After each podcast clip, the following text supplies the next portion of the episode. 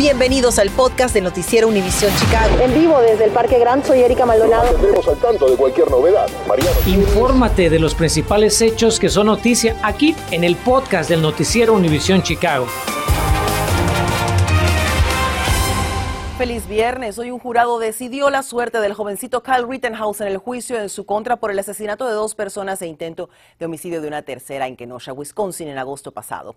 Hemos estado siguiendo muy de cerca los pormenores del juicio y las deliberaciones y este veredicto que se da el día de hoy. Viviana Ávila abre nuestra edición de esta tarde desde Kenosha. Viviana, buenas tardes. Kyle Rittenhouse quedó absuelto de todos los cargos. ¿Cómo están los ánimos afuera de la corte y qué han dicho los abogados del joven?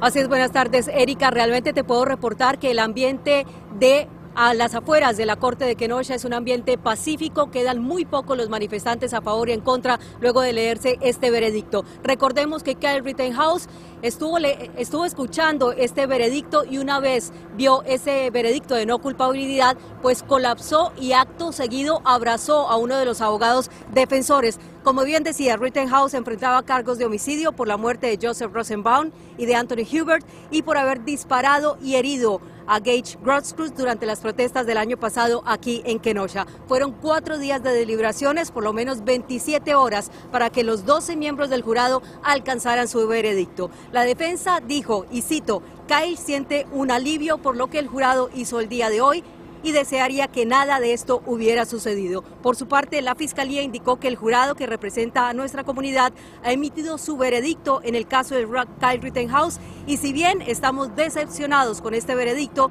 debe respetarse. Agradecemos a los miembros del jurado sus diligentes y reflexivas deliberaciones. Además, Erika, yo hablé con algunos miembros de la comunidad de Kenosha, quienes así respondieron al veredicto de no culpabilidad contra Kyle Rittenhouse.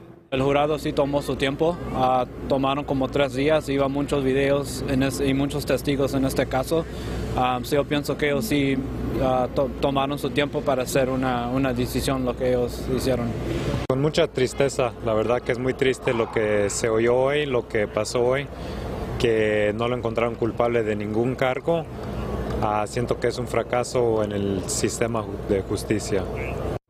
Bien, y precisamente los padres de Anthony Hubert pues también se han manifestado diciendo que están con el corazón roto y también con rabia, pero que invitan a la gente a manifestarse de manera pacífica. También el gobernador de Wisconsin, Tony Evers, ha emitido un comunicado diciendo que ningún veredicto va a devolver la vida de las dos personas que perdieron la vida en los hechos de agosto del 2020. Sin embargo, invita también a la gente a manifestarse de manera pacífica diciendo que Kenosha es fuerte, pero que ha pasado momentos difíciles en los últimos 15 meses. Es la información que tengo a esta hora, Erika, en vivo desde Kenosha. Regreso contigo. Gracias, Viviana. Y mientras aquí en Chicago, autoridades han seguido muy de cerca el juicio en caso de que haya protestas a favor o en contra de este veredicto para hacerle frente a cualquier tipo de disturbios que pudieran presentarse. Mariano Gieli sigue nuestra cobertura y nos tiene las reacciones de esta exoneración, tanto de funcionarios como de expertos legales. Mariano, buenas tardes. La policía te dijo si hay algún plan de seguridad en concreto en caso de que se presenten manifestaciones. Erika, muy buenas tardes. Nos encontramos en plena milla magnífica durante el día de hoy. Como puedes observar detrás mío, hubo muchos movimientos, vimos mucha policía por aquí, pero de operativos la verdad es que sabemos poco y nada. De hecho, nos comunicamos en varias ocasiones con nuestras fuentes en el departamento de policía. Nos dicen que ellos no han planificado nada en particular y que por ahora no tienen indicio alguno de que se pueda realizar alguna protesta que termine en disturbios. Mientras tanto, como bien decía Viviana anteriormente, hubo muchas reacciones a este fallo. Aquí en Chicago, por supuesto, se, se, expresaron las autoridades, pero también lo hizo el presidente en la capital del país. Este es un repaso por lo más destacado.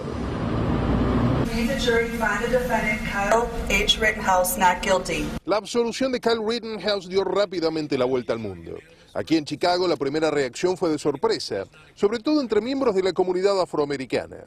So, how do you feel about, ¿Cómo te sientes con la noticia de la exoneración de Kyle Rittenhouse? Le preguntamos a este joven. I feel terrible that this happened to, um... Me siento terrible de que eso le haya pasado a nuestra gente, nos respondió. Sin importar quién seas, cuál sea el color de tu piel, es un atropello. Su sentimiento se puede multiplicar por miles en la ciudad, donde algunas organizaciones ya han convocado a marchas de protesta tan pronto como a las 6 de esta misma tarde. Por eso las autoridades salieron de inmediato a dar la cara y a tratar de poner paños fríos. El primero fue el presidente Joe Biden desde la capital del país. Apoyo la decisión del jurado, dijo. El sistema de jurados funciona y tenemos que respetar sus decisiones, afirmó ante la prensa minutos después de conocerse el veredicto. En eso coincide la alcaldesa Lori Lightfoot, quien por medio de un comunicado llamó a la calma, aunque aclaró. Nadie debería hacer justicia por sus propias manos o intentar ser juez, jurado y verdugo, afirmó la alcaldesa en referencia al incidente en el que Rittenhouse le quitó la vida a dos manifestantes en Kenosha, Wisconsin. Lo que Rittenhouse hizo fue temerario, peligroso y una muestra de que para él la vida humana no tiene valor. Pero más allá de las opiniones, aquí hubo un proceso legal que tuvo varias idas y vueltas y algunas cuestiones polémicas, como aclara el abogado Ángel Leal, a quien consultamos para sacarnos algunas dudas. ¿Usted está conforme con cómo se ha desarrollado el juicio? Eh, no, eh, eh, tengo varias objeciones a el proceso del juicio desde el punto de vista respetuosamente de la presentación de la fiscalía. también me sorprendió por el hecho del uso excesivo del presuntamente el uso excesivo de la fuerza y que él pudo haber provocado la violencia que lo puso en peligro. Sin embargo, como nos explicó el abogado, pues ya no hay vuelta atrás. La ley prohíbe juzgar a una persona dos veces por el mismo cargo criminal, por lo que la única instancia judicial a la que pueden apelar familiares de las víctimas es a una corte civil para reclamar una reparación económica por daños y perjuicios aunque eso aún está por verse. Y en cuanto a las protestas, eh, ya le mencionábamos una que está planificada para esta tarde a las 6. No tenemos la locación exacta, pero estamos revisando las redes sociales para informarle cuanto antes. También hemos oído de otra manifestación para realizarse el día de mañana en la Plaza Federal. Va a ocurrir a las 2 de la tarde. Igualmente esperamos que haya otro tipo de movilizaciones espontáneas. Nosotros nos vamos a mantener al tanto y le vamos a llevar la información a través de nuestras redes sociales y de nuestra aplicación Univision Chicago. Por el momento, desde el centro de la ciudad me despido. Soy Mariano Gielis. Erika, vuelvo contigo a los estudios. Buenas noches. Se encienden las alarmas ante los presuntos casos de abuso y acoso sexual aquí en la escuela secundaria Marine Leadership Academy. ¿Qué dice CPS a todo esto? ¿Y cuál es el sentir de los padres? Ya se lo presento a continuación. El Departamento de Estado envía una alerta de no viajar a ciertos lugares de México. ¿De cuáles se trata y cuáles son las recomendaciones? La respuesta al volver.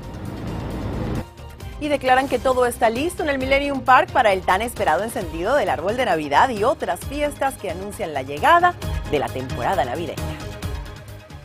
Infórmate de los principales hechos que son noticia aquí en el podcast de Noticiero Univisión Chicago. Continuamos el noticiero con una alarmante noticia para los padres de una escuela de CPS en donde se espera el resultado de una investigación sobre 12 empleados y un voluntario que presuntamente tuvieron relaciones inapropiadas con estudiantes. Justamente fueron padres y maestros quienes denunciaron las irregularidades. Mi compañero Enrique Rodríguez investigó los alegatos. Enrique, buenas tardes. ¿Qué se sabe a esta hora sobre los presuntos incidentes y también qué es lo que dice el liderazgo de las escuelas públicas de Chicago? ¿Qué tal, Erika? Sabemos que 10 de las personas presuntamente involucradas ya han sido despedidas o están cerca de ser removidas de CPS, esto de acuerdo al presidente Pedro Martínez. También desde muy temprano dijo que el reporte del inspector general pues se iba a dar a conocer. Seguimos a la espera. Nuestra mesa de asignaciones ha estado muy atenta a esto para saber más detalles. CPS dice que ya toma cartas en el asunto, ya le notificaron a los padres a través de una carta que les enviaron con los estudiantes, pero padres de familia no están del todo convencidos y obviamente les preocupa la seguridad de sus hijos. Luis Mario Girón, quien tiene cuatro hijos en la secundaria Marine Leadership Academy en Logan Square, dice estar más que molesto ante los casos de presunto abuso o acoso sexual en esa institución. Esta situación está causando mucho estrés en mi persona. Yo no quiero que a ningún hijo mío me le pase algo o un maestro abuse de un hijo mío. Prácticamente me siento decepcionado. Temprano esta mañana, el presidente de CPS, Pedro Martínez, dio a conocer que, de acuerdo a un reporte del inspector general, hay varias denuncias por presunta conducta sexual inapropiada por parte de algunos maestros y personal en la Marine Leadership Academy. Hasta el momento son 12 los adultos que figuran en la investigación. Por lo menos dos son maestros que presuntamente tuvieron relaciones con dos estudiantes. Dijo que CPS se enteró en octubre de esta situación. Asegura que ya han tomado cartas en el asunto, pero que la ley los limita. Dos que tenían relaciones con estudiantes y, ah, lo que me fastidia es que en las leyes ahorita, si los estudiantes tienen 18 años o más, no es ilegal para tener esas relaciones. Eso es algo que quiero cambiar. También tenemos otros empleados que este, sabían qué es lo que estaba pasando y no lo reportaron. La investigación comenzó a raíz de una denuncia anónime en 2019, aunque algunos de estos incidentes remontan hasta un año antes. De acuerdo a la oficina del inspector general, varios empleados tuvieron relaciones inapropiadas o sexuales con estudiantes, mientras que otros trabajadores ocultaron lo sucedido aún sabiéndolo y no lo reportaron. Por ejemplo, en one case, el superintendente Martínez dice que en uno de los casos un empleado cortejó a una alumna y se involucró en varias acciones que violaron las políticas o normas del distrito.